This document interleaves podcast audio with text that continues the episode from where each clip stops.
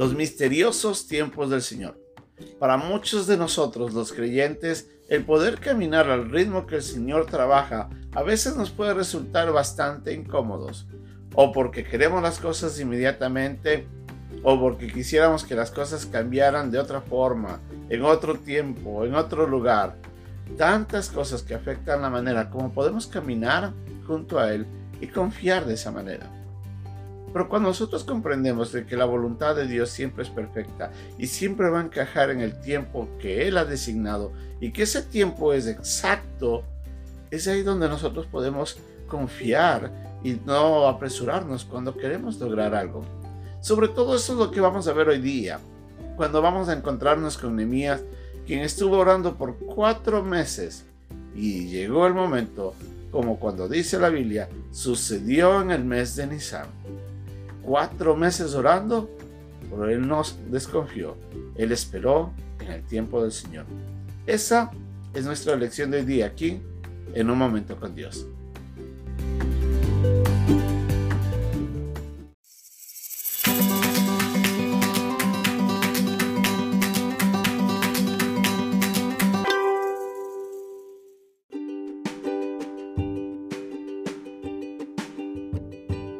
El pasaje de hoy día se encuentra en el capítulo 2, versículo 1 al 8 de Nehemías. Sucedió en el mes de Nisan, en el año 20 del rey Artajerjes, estando ya el vino delante de él, tomé el vino y lo serví al rey. Y como yo no había estado antes triste en su presencia, me dijo el rey, ¿por qué está triste tu rostro? Pues no estás enfermo. No es esto sino quebranto de corazón entonces temí en gran manera y le dije al rey, para siempre viva el rey. ¿Cómo no estará triste mi rostro cuando la ciudad, casa de los sepulcros de mis padres, está desierta y sus puertas consumidas por el fuego? Me dijo el rey, ¿qué cosa pides? Entonces oré al Dios de los cielos y dije al rey, si le place al rey y tu siervo ha hallado gracia delante de ti, envíame a Judá a la ciudad de los sepulcros de mis padres y la reedificaré. Entonces el rey me dijo, y la reina estaba sentado junto a él, ¿cuánto durará tu viaje? ¿Y cuándo volverás? Y agradó al rey enviarme después de que yo le señalé tiempo. Además dije al rey, si le place al rey, que se me den cartas para los gobernadores al otro lado del río, para que me franqueen el paso hasta que llegue a Judá. Y carta para Sab, guarda del bosque del rey, para que me dé madera para enmaderar las puertas del palacio de la casa, y para el muro de la ciudad, y la casa en que yo estaré. Y me concedió el rey, según la benéfica mano de mi Dios sobre mí.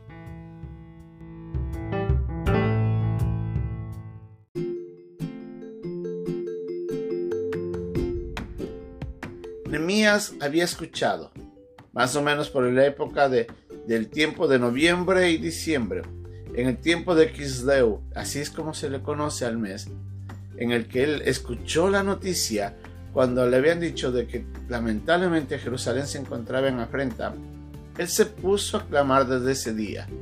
Ese mismo día él se desgarró todo y se puso de luto y lloró y clamó a Dios y le dijo, Señor, si tú me permites, ponme gracia delante de este hombre, delante del rey.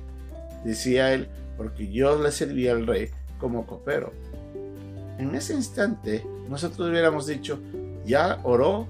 Yo creo que la respuesta de Dios es inmediata, así es que vamos y hablemos con el rey para que eso se, eh, suceda.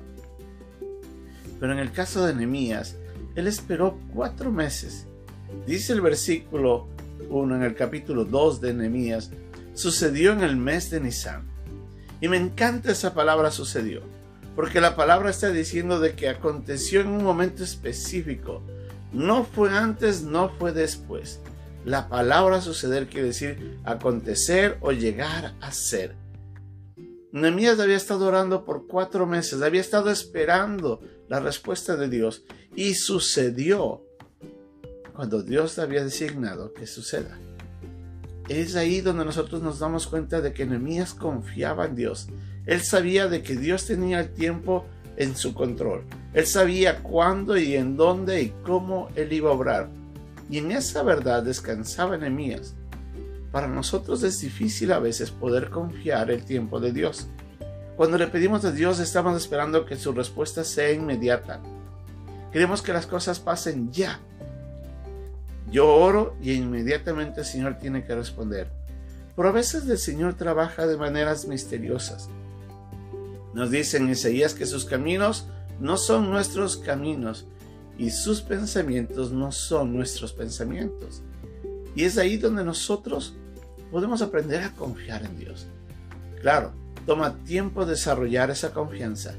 Toma tiempo llegar a conocer a Dios y depositar nuestra esperanza en Él y entregarle todo y no afanarnos. ¿Cuántas veces la Biblia nos dice de que no nos afanemos, que no nos angustiemos? Lamentablemente nuestra realidad es distinta.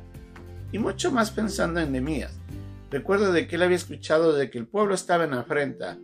Para él era urgente este proyecto, pero tuvo que esperar cuatro meses. Cuando él se acerca y estaba sirviendo, dice la Biblia, estaba sirviéndole el vino al rey. En ese instante el rey le ve a él acontecido, afligido, y le dice, ¿qué te pasa?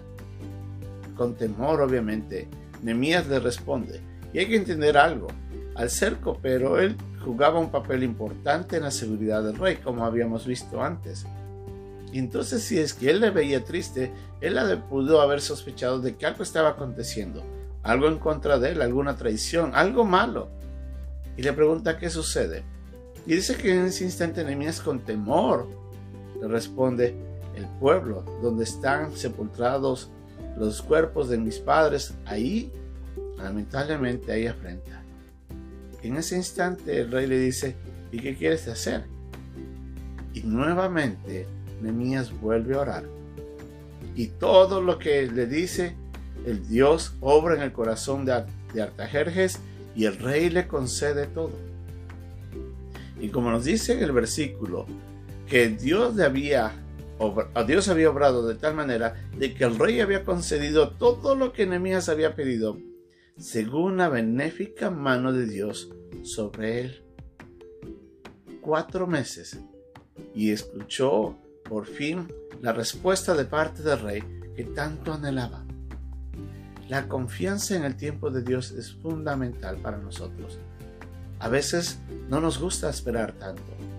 Piensa en un momento cuando nos enfrentamos con una persona que se encuentra en una adicción y oramos por esa persona y oramos por esa persona y esa persona no cambia. Tal vez un hombre que se encuentra en adulterio y destruye a su familia y no cambia. Y oramos y oramos y parece que Dios no va a obrar. A veces nosotros no comprendemos todo, pero podemos confiar en eso. Podemos confiar en que Él sí sabe todo. Y es ahí donde su tiempo siempre va a ser perfecto. No es antes, no es después. Aún en la venida del Señor Jesucristo, en Gálatas nos dice que cuando vino el cumplimiento del tiempo, Dios envió a su Hijo. Lo mismo nos dice en segunda de Pedro de que Dios no retarda su la, la venida de Cristo, la promesa dada, como algunos piensan que está tardándose. En otras palabras, en esos pasajes vemos que tanto la primera venida de Cristo como la segunda venida, que es esperada, está bajo el tiempo y el control de Dios. Si esos dos eventos, los más importantes para el hombre, están dentro del calendario divino, todos los demás obviamente estarán bajo su control. Aprendamos a confiar en Dios. Si usted está anhelando algo, déjelo en manos de Dios, entrégueselo, confíe en Él, siga orando tal vez, espere en Él, esté quieto, pero no se mueva hasta que el Señor no le diga que hay que hacer algo. Confíe, ore, espere y todo sucederá cuando sea el tiempo del Señor. Que Dios nos ayude a esperar en ello.